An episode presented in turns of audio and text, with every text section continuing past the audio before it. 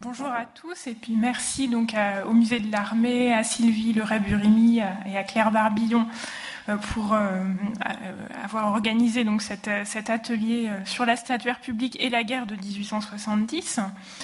Alors, moi, j'avais effectivement, comme l'a rappelé Claire, accepté l'invitation à participer à cet après-midi, d'autant plus volontiers qu'elle m'a permis de, de creuser une, question euh, qui m'intriguait euh, depuis quelque temps.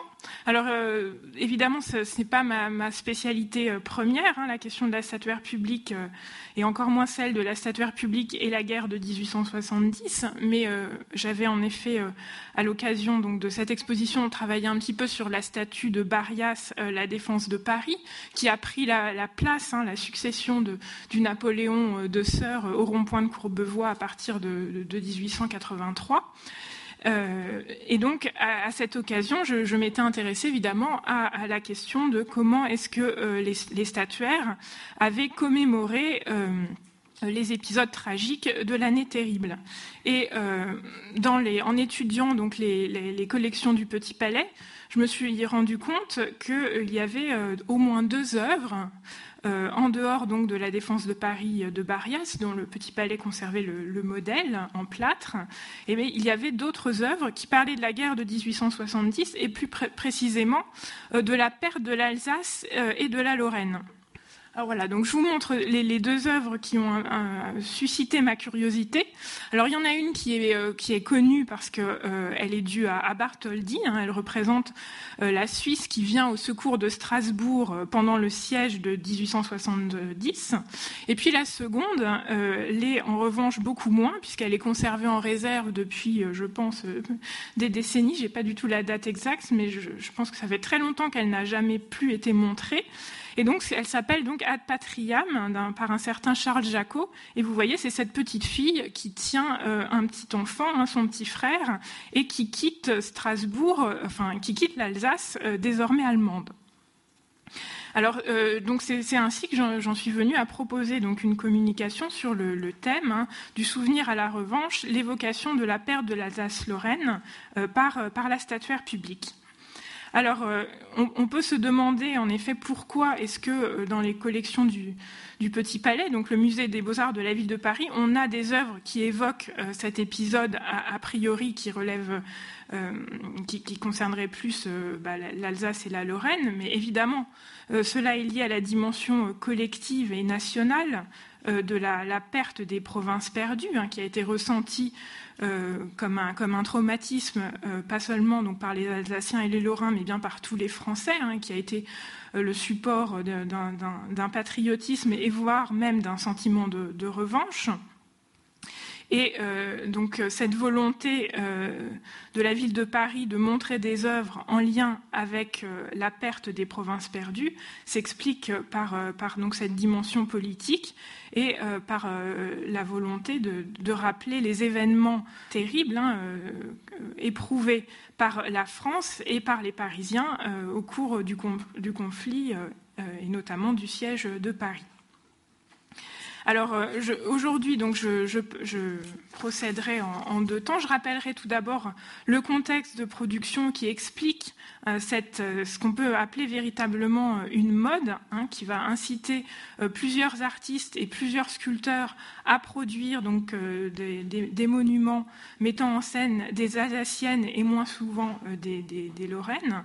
Et puis je m'arrêterai plus spécifiquement dans un deuxième temps sur trois monuments qui me semble emblématique, euh, celui de Mercier euh, quand même, et comme ça, ça permettra de faire le lien avec la, communication qui suivra, euh, la communication de Claire Barbillon sur une autre œuvre de Mercier, le Gloria Victis. Et puis je parlerai également donc du monument de Bartholdi, la Suisse qui vient secourir Strasbourg, et je terminerai par un monument de Paul Dubois consacré intitulé Souvenir l'Alsace et la Lorraine. Alors pourquoi après 1870 euh, assiste-t-on euh, en peinture, en sculpture, mais euh, également dans, tous les arts en fait hein, Le sujet pourrait facilement, s'étendre à la littérature, aux arts, à, l'estampe, à l'illustration. C'est vraiment un sujet qui pourrait être beaucoup plus large que la sculpture. Alors la réponse est bien, bien, semble évidente. Hein. Il n'est pas besoin d'être un historien de l'art chevronné pour faire le lien entre la perte de l'Alsace et d'une partie de la Lorraine, hein, désignée sous le terme d'Alsace-Lorraine, euh, mais qu'on appelait également à l'époque les provinces perdues. Alors, euh, donc, je rappelle euh, très, brièvement en fait que ces territoires, hein, donc l'Alsace-Lorraine, euh, ont été cédés à l'Allemagne en application du traité de Francfort qui a été signé le 10 mai 1871. Et ce terme d'Alsace-Lorraine hein, provient de l'allemand et désigne en fait le, gouvernement militaire d'un territoire qui a été conquis puis annexé à l'Allemagne. Et donc c'est un terme euh, aujourd'hui impropre, hein, mais qui désignait à l'époque, grosso modo, les départements actuels du Haut-Rhin, du Bas-Rhin et de la Moselle.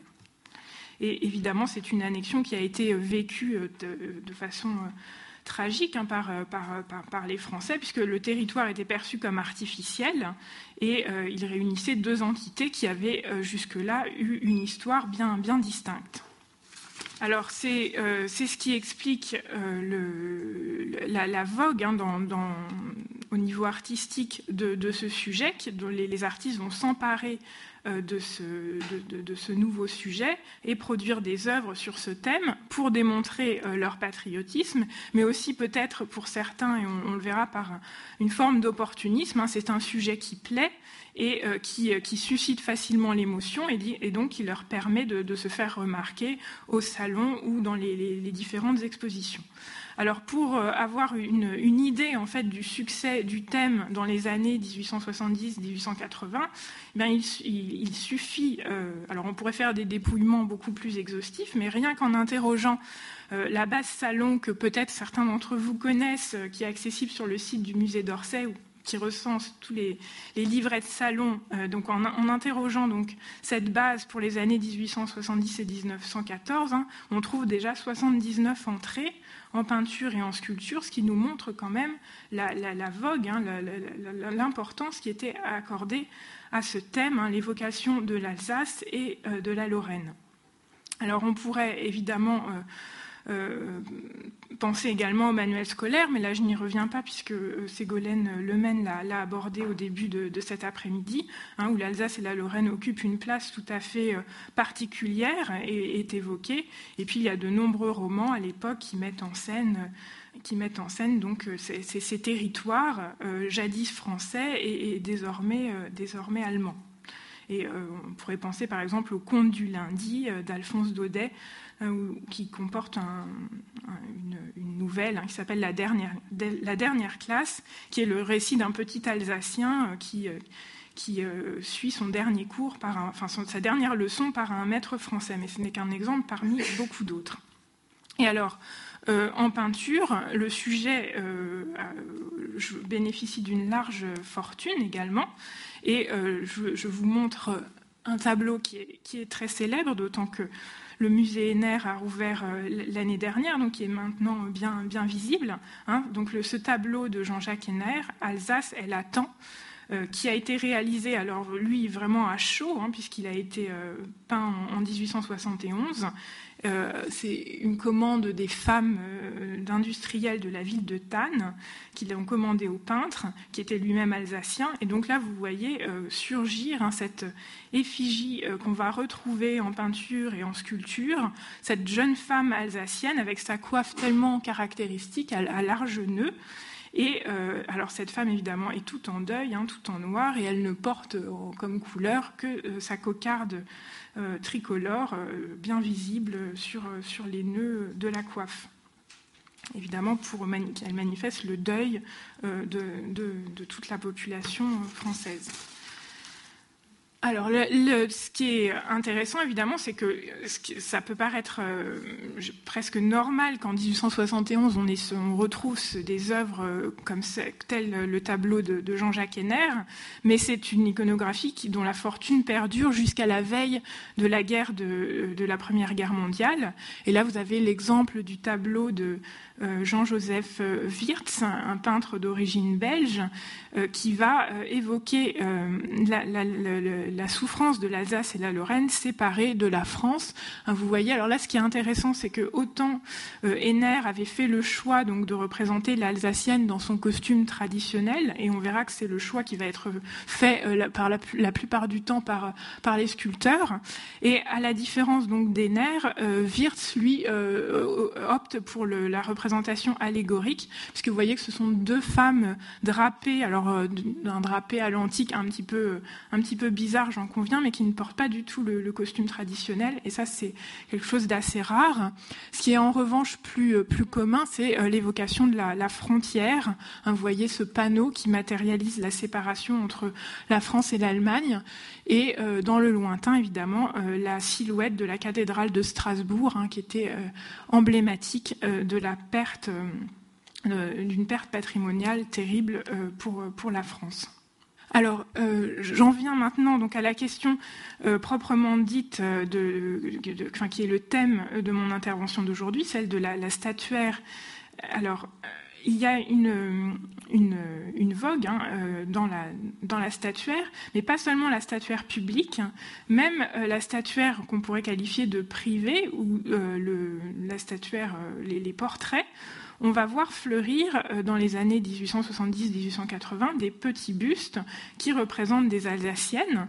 Alors un exemple sans doute, euh, enfin, qui est aujourd'hui peut-être le mieux connu, même si ça ne fait pas partie des œuvres, euh, des, œuvres emblématiques de Rodin, loin de là, mais vous voyez que même Auguste Rodin ne résiste pas à cette mode patriotique et produit un buste d'Alsacienne. Alors Là aussi, il choisit de traiter le, sujet sur un mode pathétique. Hein. On voit que c'est vraiment une œuvre qui vise à susciter l'émotion du spectateur, puisque cette petite fille, euh, dont en plus un des titres nous dit qu'elle est orpheline, euh, semble complètement, euh, enfin, très, très triste. Et évidemment, cette tristesse peut s'expliquer, enfin, peut symboliser euh, la, tristesse de la France, euh, de la France euh, privée de, l'Alsace-Lorraine.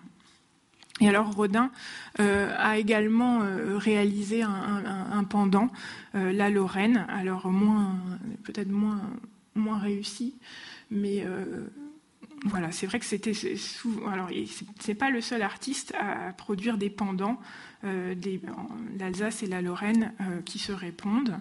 Euh, là, vous avez, euh, enfin, on en verra tout à l'heure. Alors, un autre exemple d'un buste de l'Alsace, alors par un sculpteur euh, beaucoup moins connu, Jean-Louis Grégoire. Le buste est au, musée, de, Condé de, Chantilly. Et alors, vous avez ici donc une version plus, plus agressive, hein, puisque certes, l'Alsace qui porte toujours son, costume traditionnel, semble en deuil, mais euh, elle a quand même une expression plus, martiale. Et donc là, on voit bien comment on peut euh, passer d'une évocation euh, doloriste hein, de la perte de l'Alsace-Lorraine à une évocation plus, plus belliqueuse et qui incite le spectateur à la revanche. Alors voilà, un, exemple très, très amusant aussi de pendant, hein, l'Alsace et la Lorraine. Alors là, on voit que le sculpteur, qui est également pas, du tout connu, ben, on sait qu'il a fait également des, effigies de, Marianne, mais euh, à vrai dire, je n'en sais pas beaucoup plus sur lui. Mais euh, ce qui est intéressant, c'est que là, il, euh, il, prend, il a à cœur vraiment de représenter les deux provinces, enfin les deux territoires dans leurs costumes régionaux. Et on retrouve évidemment la coiffe de l'Alsacienne et puis la, Lorraine qui se reconnaît parce qu'elle porte la croix de Lorraine au cou. Alors, euh, la, dernière, euh, la dernière œuvre que j'aimerais euh, évoquer dans ce domaine donc, de la statuaire non publique, si je puis m'exprimer ainsi, c'est celle que, dont, je parlais dans mon introduction celle de ce, de ce Charles Jacot, dont, à vrai dire, comme pour Angelo Francia et Jean-Louis Grégoire, je n'en sais, sais guère plus sur. Enfin, j'ai retrouvé très peu d'éléments sur sa carrière. Peut-être que certains d'entre vous pourront m'éclairer, mais à mon avis, on a quand même assez peu de choses sur ces artistes qui ont produit ponctuellement des, œuvres patriotiques. Mais enfin, toujours est-il que euh, Charles Jacot donc réalise cette sculpture Ad Patriam qui est achetée en 1896 au Salon par la, la, ville de Paris, puisque depuis les années, depuis 1870 justement, la ville de Paris s'est dotée d'une commission euh, artistique spécifique et a à cœur de euh, constituer une véritable collection dans le domaine des beaux-arts, peinture et sculpture. Et surtout, elle va passer euh, tout, un, nombre très important de commandes pour décorer les édifices publics, les rues et les places publiques. Et c'est ce qui explique la richesse en fait de la collection actuelle du, Petit Palais dans ce domaine. Alors ça peut paraître un peu un, excursus hors de propos, mais euh, je souhaitais quand même euh, évoquer les, recherches, enfin les, efforts que nous faisons en ce moment au Petit Palais pour remettre en valeur cette partie de la collection qui est encore largement méconnue parce que non montrée. Et donc nous avons le projet euh, à partir de euh, la fin de l'année 2018 de euh, reconstituer une véritable galerie de sculpture pour montrer à nouveau ces, modèles pour la statuaire publique. Et euh, le, Ad Patriam a été mis sur la liste justement pour bien c'est peut-être pas le chef-d'œuvre évidemment de cette période, mais c'est pour bien insister sur l'importance de l'épisode, l'importance de la guerre de 1870 pour la sculpture publique et pour la sculpture de façon plus générale. Alors, donc après cette, euh, cet aparté, donc euh, revenons-en donc euh, au salon de 1896 où l'œuvre est montrée et suscite un réel intérêt, alors qu'on est quand même à une date, vous voyez, assez tardive hein, par rapport aux événements. On est déjà tout à la fin du XIXe siècle et on pourrait penser que l'intérêt pour les sujets patriotiques mettant en scène l'Alsace et la, Lorraine s'est tari, mais en fait, pas du tout. Et euh, je vais vous lire donc ce commentaire, hein, euh, extrait de, la revue des Deux Mondes, euh, qui, a été écrit par le, critique Georges Lafenestre. Alors, l'Ad Patriam de M. Charles Jacot n'a aucune prétention au style monumental. Une toute jeune fille, en costume de paysanne alsacienne, portant sur ses épaules un petit garçon tout nu, franchit une borne sur laquelle est gravé le mot France. L'action et sa signification sont faciles à saisir. Ce sont de ces idées heureuses qui, bien ou mal traduites, ont toujours du succès parce qu'elles se prêtent à des attendrissements légitimes et à des développements littéraires. Monsieur Jacot a fort bien traduit la sienne. L'allure de la grande sœur, enlevant son petit frère, est ferme et naïve, sans affectation. Les vêtements et les nus sont également bien traduits. L'ensemble forme une œuvre agréable à regarder et qui sera rapidement populaire. Donc c'est vrai que ce commentaire est intéressant parce qu'on voit, euh, enfin le, critique souligne hein, de façon assez euh, ambiguë que euh, l'œuvre a du succès, surtout à cause de son iconographie, peut-être plus qu'à cause du talent du sculpteur après donc l'évocation de, cette sculpture de salon, hein, qui obtient donc un réel succès auprès du public et dans une moindre mesure de la critique, j'en viens maintenant à l'évocation de, la statuaire monumentale, qui elle a un rôle euh, éminemment euh, politique et commémoratif. Euh, puisque si les sculptures et les bustes relèvent d'une approche émotionnelle de l'événement, euh, la statuaire monumentale s'inscrit euh, toujours dans un contexte politique qu'il est, important d'avoir en tête pour bien en comprendre le, sens.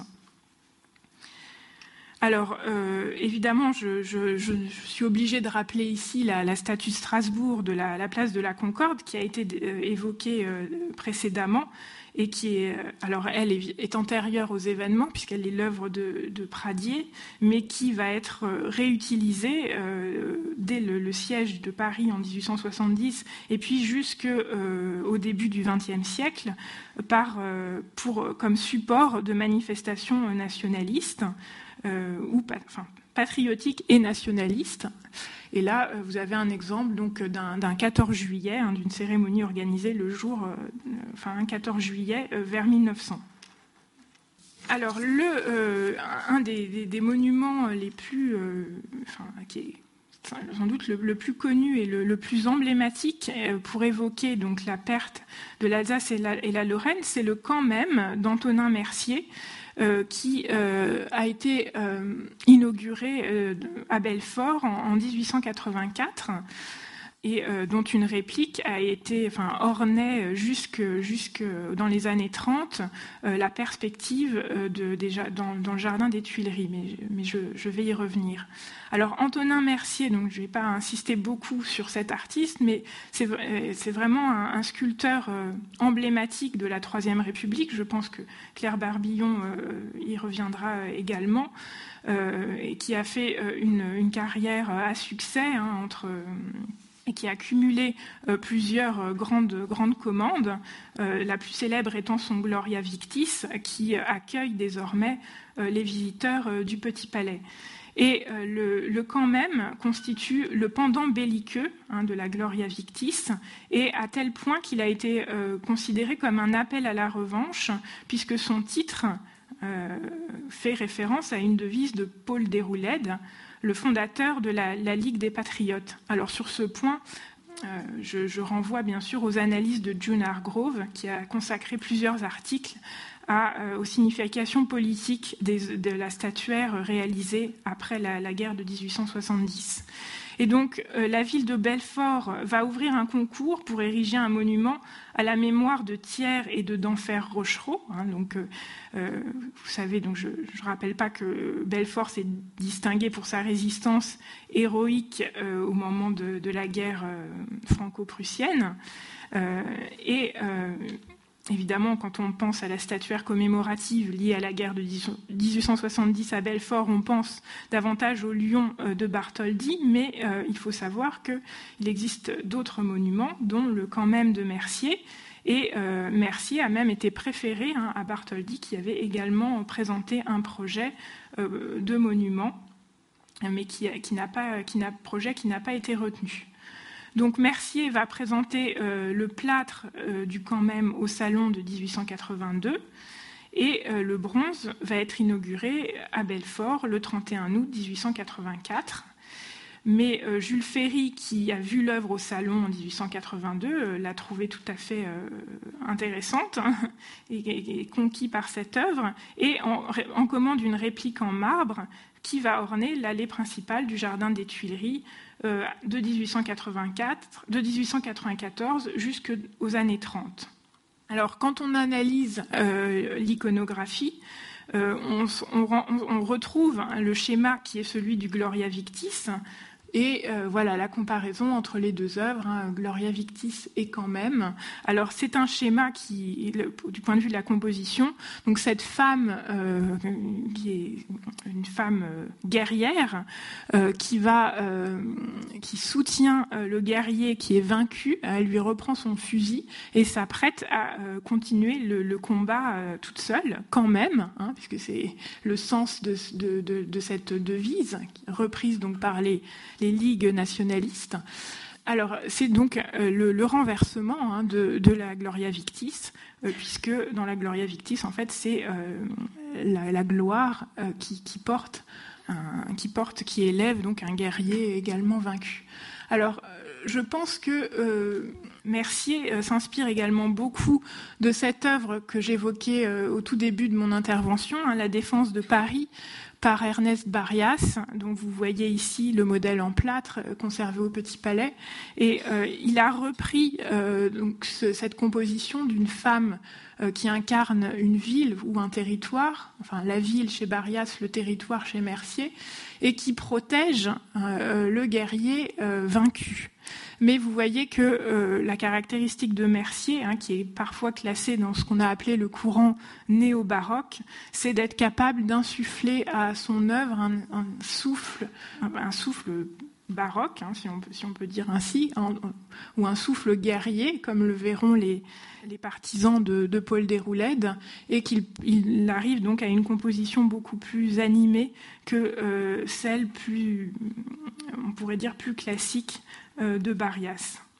Ce qui est intéressant, c'est que le lien, alors évidemment, euh, a été fait euh, dès l'année où l'œuvre est présentée au salon en 1882, puisque au même moment, Barias présentait alors non pas la défense de Paris, mais une autre œuvre également inspirée par la guerre de 1870, qui était la défense de Saint-Quentin. Alors vous voyez comme les sculpteurs étaient d'habiles hommes d'affaires, puisque Barrias, qui a remporté le concours pour la, défense de Paris, réutilise euh, la composition et l'adapte pour une autre commande que lui fait la, ville de Saint-Quentin. Et vous voyez que ce qui change évidemment, c'est qu'on n'a plus affaire à un, soldat du siège parisien, mais un, quand on, tourne autour de l'œuvre de, la défense de Saint-Quentin, on voit un rouet hein, qui est une, une référence évidemment à l'activité industrielle de la ville. Et alors, les deux œuvres, donc la défense de Saint-Quentin et le camp même de Mercier, sont visibles en même temps euh, au Salon en 1882. Et dès l'époque, la critique ne manque pas de les comparer. Et le plus souvent, la, comparaison est favorable à Mercier, hein, qui apparaît vraiment comme le grand, euh, enfin le, sculpteur qui a réussi à, porter à son, sa plus haute expression euh, la statuaire commémorative de la guerre de, de 1870 pour euh, bien montrer en fait le lien qu'on peut faire entre le camp même de Mercier et euh, le, désir de, revanche. Vous avez là une image hein, d'une cérémonie patriotique, également un 14 juillet, le 14 juillet 1915, euh, autour du groupe présenté dans le jardin des Tuileries. Alors j'en viens donc au deuxième monument que j'aurais voulu, que je souhaitais évoquer cet après-midi, donc le monument de Bartholdi, la Suisse secourant les douleurs de Strasbourg pendant le siège de 1870. Alors, c'est un monument euh, qui a été réalisé un peu plus de dix ans après le camp même d'Antonin Mercier. Alors, il était bien évidemment euh, logique hein, que l'auteur du Lion de Belfort trouve sa place euh, dans notre rapide évocation, puisque Bartholdi, donc alsacien, natif de Colmar, où, où un musée lui est toujours dédié, euh, Bartholdi était plus qu'un autre le sculpteur de la patrie en deuil, c'est ainsi qu'un des critiques l'a appelé. Euh, et sa carrière est ponctuée par une série de monuments qui évoquent le drame de la perte de l'Alsace-Lorraine. Dès le salon de 1872, il présente une œuvre sur ce thème qui s'appelle La malédiction de l'Alsace et qui représente une femme alsacienne qui jure sur le corps de son enfant que euh, la, justice ne saurait tarder à, venir. Euh, c'est euh, logiquement que lorsqu'en 1891, un Alsacien d'origine, mais qui, s'est installé en France, le baron Gilbert Gruyère, va décider d'offrir à la Confédération helvétique une somme d'argent pour ériger un monument euh, destiné à commémorer l'action de la Suisse au moment du siège de Strasbourg en 1870. Alors là, je n'ai pas du tout le temps de rentrer dans les détails, mais, parce qu'évidemment, chaque, chaque monument a son histoire euh, riche en anecdotes et, en, détails. Mais, donc, euh, en fait, la, Suisse a envoyé des délégués au moment du siège de Strasbourg pour permettre euh, aux civils euh, d'avoir des secours, alors que les Allemands euh, faisaient le, siège de la ville. Et donc, c'est cette action que ce, généreux commanditaire, donc le baron Gruyère, souhaite, souhaite, souhaite commémorer. Et donc, il choisit Bartholdi qui évidemment euh, accepte, euh, accepte, la commande et euh, va présenter son, modèle au salon de 1895 où l'œuvre suscite un vif enthousiasme. Hein, puisque Bartholdi obtient alors la médaille d'honneur, qui est la, plus haute distinction à laquelle un artiste peut prétendre. Alors voilà ce que euh, écrit euh, le critique, toujours euh, le même Georges Lafenestre, qui écrit dans la Revue des Deux Mondes. alors lui émet un, avis assez réservé, vous allez voir. Donc le sujet était beau, mais à la condition d'être présenté clairement et franchement. Monsieur Bartholdi l'a bien compris pour la ville de Strasbourg, à laquelle il a donné le costume alsacien, comme avait fait Monsieur Mercier et qui s'avance, triste mais résolu et ferme, vers la Suisse, sa bonne sœur, qui lui prend le bras et lui couvre la tête de son bouclier. On reconnaît donc l'Alsace, mais qui reconnaîtrait la Suisse, malgré son air ému, dans cette déesse antique portant le diadème des matrones? Ce qui est intéressant, c'est de voir comme ce qu'en fait, ce qui était attendu par, euh, par le public et par la critique à l'époque, manifestement, c'est vraiment des allégories, mais des allégories réalistes, hein, en, costume euh, traditionnel, alors que euh, ce qu'avait fait bien sûr Mercier dans, son camp même, alors que Bartholdi lui va opter pour une solution euh, de compromis, puisque effectivement il représente bien l'Alsace avec sa coiffe bien caractéristique, mais que la Suisse et les personnages secondaires sont eux nettement allégoriques.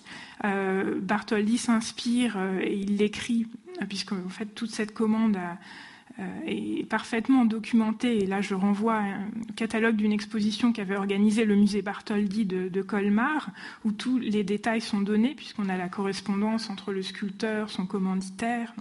on sait énormément de choses sur le contexte de production de l'œuvre.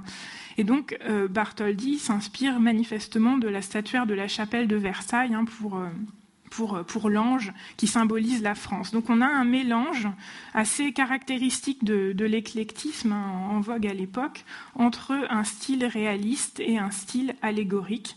Alors qui, de mon point de vue, est, enfin, je trouve que cette œuvre est, tout à fait intéressante et, très, très belle, mais c'est vrai qu'à l'époque, ça a manifestement suscité euh, des, interrogations et les, gens ne comprenaient pas pas tout à fait le, le sens de l'œuvre. Alors ce qui est sûr, c'est que contrairement au quand même de Mercier, euh, la sculpture ne porte pas du tout la même charge euh, nationaliste. Hein. Au contraire, Bartholdi se situerait davantage vers une forme de, regret nostalgique et d'acceptation de, la situation euh, qui était celle du gouvernement républicain, très, très modéré, et d'où évidemment la colère des franges les plus à droite de la population française. Alors, euh, ce qui est intéressant évidemment, c'est de parler aussi des réductions en bronze, puisque pour chacun de ces monuments, euh, chacun de ces monuments a été très diffusé. Alors là, j'aurais pas le temps de m'attarder sur ce point, mais il y a eu des réductions euh, aussi bien. Enfin, je, pense que Claire Barbillon reviendra sur le cas du Gloria Victis. Alors, il y a également eu des médailles qui ont été frappées. Enfin, l'iconographie de ces, de ces œuvres était très très populaire. Et donc, pour la Suisse, euh, venant au secours de Strasbourg, de Bartholdi, en fait, il n'y a eu que six réductions en bronze euh, qui ont été faites à la demande euh, du commanditaire. Et l'une de, ces, épreuves en bronze a été donnée juste après la mort de Bartholdi en 1907 au Petit Palais. mais pour l'anecdote, si elle est atterri euh, entre guillemets au Petit Palais, c'est parce que la, ville, enfin l'État, les musées nationaux n'en ont pas voulu, considérant que c'était pas une œuvre suffisamment euh, digne des collections nationales, parce que c'était un, c'est une, une, épreuve en fait, une réduction.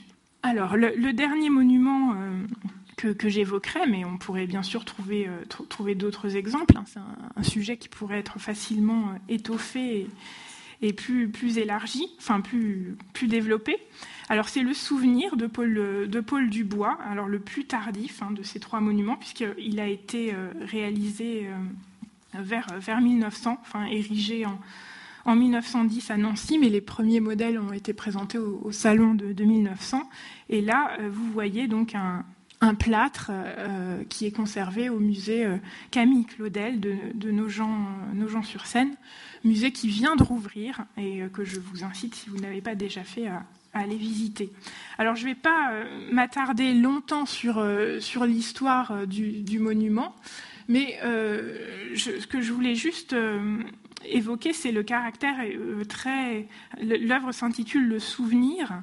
Donc c'est bien, là encore, on est comme avec Bartholdi dans une évocation presque nostalgique hein, des territoires perdus et pas du tout dans une évocation belliqueuse. Et ce qui est intéressant aussi, c'est que, euh, je vais remettre euh, l'œuvre euh, à l'écran, c'est que vous avez ce qui est assez rare, en sculpture du moins, parce que je pense que si on, examinait l'illustration, la gravure, les cartes postales, on trouverait cette iconographie de façon beaucoup plus fréquente, c'est que vous avez les deux, les deux provinces, hein, l'Alsace et la Lorraine, qui sont représentées ensemble, chacune dans leur costume emblématique.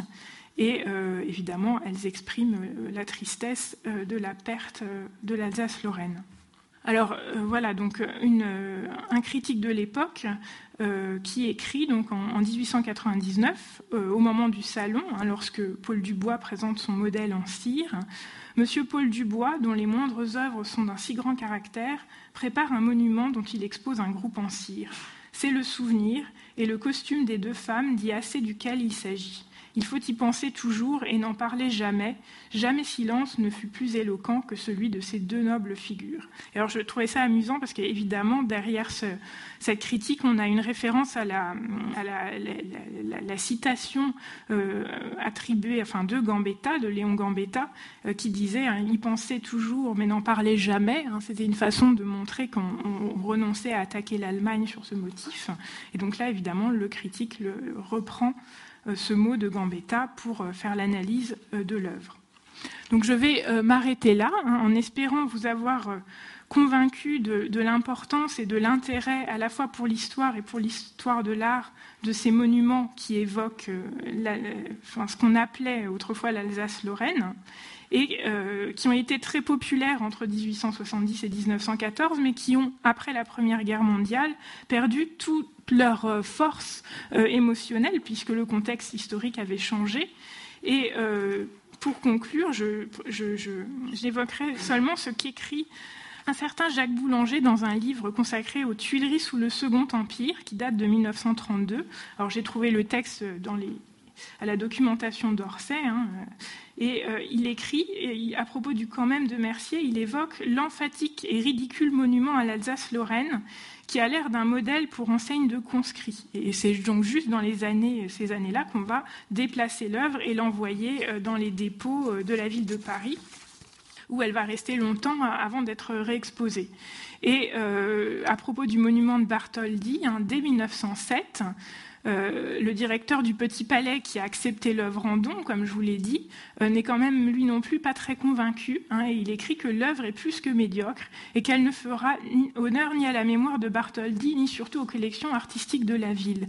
Donc je pense que le, caractère quand même très politique de ces œuvres euh, a joué en leur défaveur et que aujourd'hui, évidemment, plus d'un siècle après, il est temps de les regarder d'un œil neuf. Je vous remercie.